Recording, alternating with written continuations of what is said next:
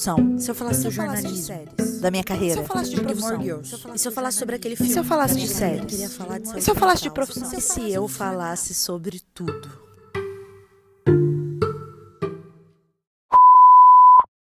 Eu nunca gostei de Amélie. Não mesmo. E eu acho que essa é a primeira vez que eu digo isso em voz alta.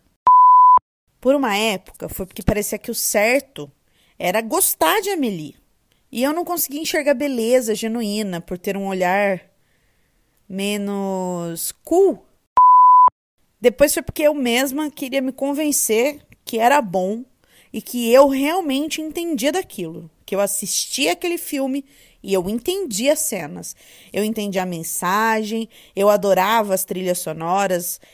E não. E, inclusive, me perdoem os apreciadores, mas sabe quando aquilo não é pra você? Mesmo que me expliquem que é algo maravilhoso, que tem uma mensagem incrível, que tem um roteiro impecável e que deveria ser um exemplo cinematográfico para as pessoas. A Amélie é algo que não entra na minha cabeça. Não tem química, não dá match, não tem jeito. Mas quando eu falo da Amélie, eu também falo de coisas que eu fingi me importar só porque eu queria ser aceita por um determinado grupo. Ou quantas foram as opiniões que eu fingia que tinha, porque eu achava que eu precisava ter. Você já passou por isso? De não ter uma opinião ou não gostar de alguma coisa. E quando você percebe, você tá ali dizendo que gosta, você tá ali fingindo que tem uma opinião, porque você acha que você precisa dizer alguma coisa para ser aceito em um determinado grupo. Eu lembro que uma vez eu fingi que eu conhecia as obras do Sebastião Salgado, o fotógrafo. E eu fingi porque eu sou formada em jornalismo. E nas aulas de fotografia falam de Sebastião Salgado, né? A gente aprende algumas coisas. Mas eu nunca gostei de fotografia. A aula de fotografia não era uma das minhas disciplinas favoritas. Não que eu não tenha estudado, eu estudei, mas eu não conhecia todas as obras de Sebastião Salgado.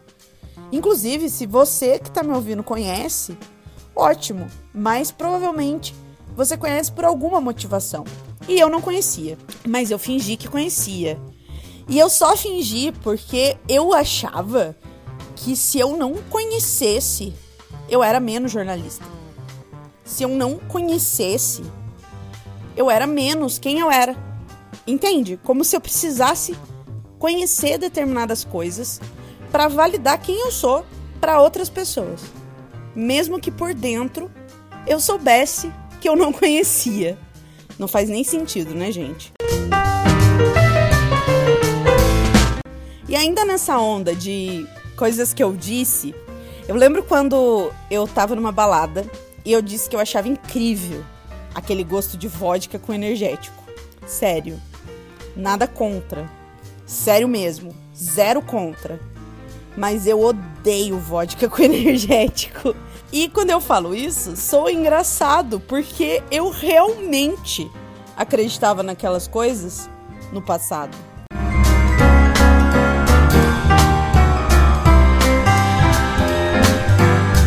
Como se eu realmente precisasse apreciar todas aquelas coisas e o fato de simplesmente não apreciar não parecer certo. Então, se todo mundo gosta disso, eu acho que eu também preciso gostar.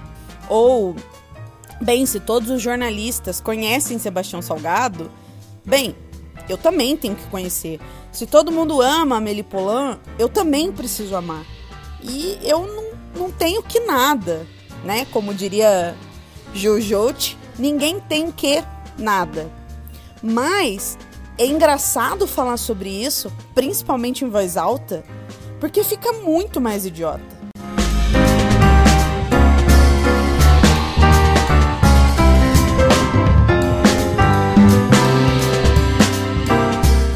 Mas a verdade é que todo mundo já contou alguma mentira para ser lido como alguém legal ou divertido. Então, seja qual for a sua mentira, eu sei que você tá entendendo onde eu quero chegar. Ou pelo menos eu quero que você entenda e tô me convencendo disso.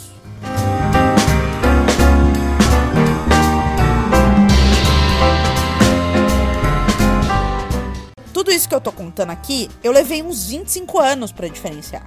Eu demorei 25 anos para entender o que eu de fato gostava, porque me despertava interesse, paixão, curiosidade, etc, daquilo que eu me esforcei para gostar, porque era o que parecia certo. Consegue acompanhar? Então existe uma série de coisas que eu gostava, porque de fato eu gostava, e outra série de coisas que eu pensava que gostava, porque eu me esforcei tanto para gostar e chamar atenção e entrar num grupo e me encaixar, que eu acreditei naquilo. Mesmo que no fundo do meu coração eu soubesse que aquilo não era verdade.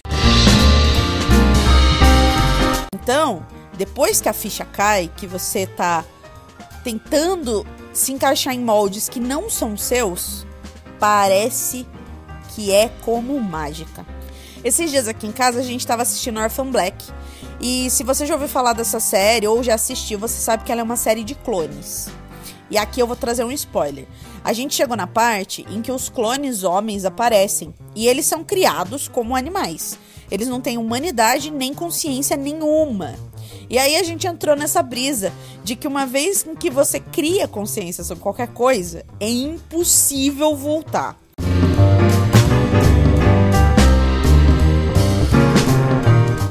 Sabe quando você abre uma caixa com alguma coisa muito valiosa dentro e antes aquilo era só uma caixa, mas agora que você sabe o que tem ali dentro, você não consegue mais ignorar aquela caixa. Tomar consciência é meio que a mesma coisa. E o mesmo acontece com quando a gente toma consciência sobre as mentiras que a gente conta para se encaixar.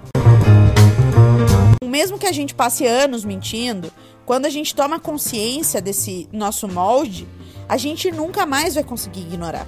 A gente pode ter escolhas diferentes. A gente pode ser, por exemplo, jornalista e não gostar ou conhecer todas as obras do fotógrafo Sebastião Salgado. Nem todo mundo precisa saber de tudo o tempo todo ou se encaixar. Mas, veja bem, eu não disse que a gente nunca mais vai mentir para se encaixar. Eu disse que depois que você toma consciência você nunca mais consegue ignorar. Mas hábitos levam tempo para serem construídos, né? Então, eles levam 10 vezes mais tempo para serem desconstruídos, e isso é muito difícil. É doloroso ter consciência, sentir na carne, entender de onde vêm esses sentimentos. É louco, viu? Mas se a gente fala sobre isso, se a gente abre um espaço para conversar, parece que o fardo fica mais leve. E é isso que eu vou continuar fazendo aqui, falando sobre tudo e partilhando muito.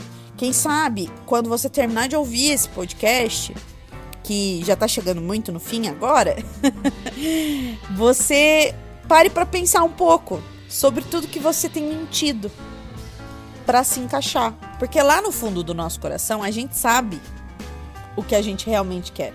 A gente sabe as coisas que a gente realmente quer responder, fazer, falar, consumir. E muitas vezes a gente não faz porque a gente tem medo. Eu tô falando de coisas simples do dia a dia, que às vezes a gente vai contando e nem percebe que tá mentindo, mas a gente vai sendo conduzido, conduzido, e quando você vê, você já mentiu tanto, tanto, que você tá respondendo uma mensagem de WhatsApp a uma hora da manhã, porque você se sente culpado de ter visto uma mensagem e não responder. E isso é papo para o próximo episódio. Espero que você tenha gostado de acompanhar até aqui e eu te encontro no próximo play. Meu nome é Renata e esse foi o podcast falando sobre tudo em seu segundo episódio. Nas redes sociais, eu sou arroba Renata Kundari.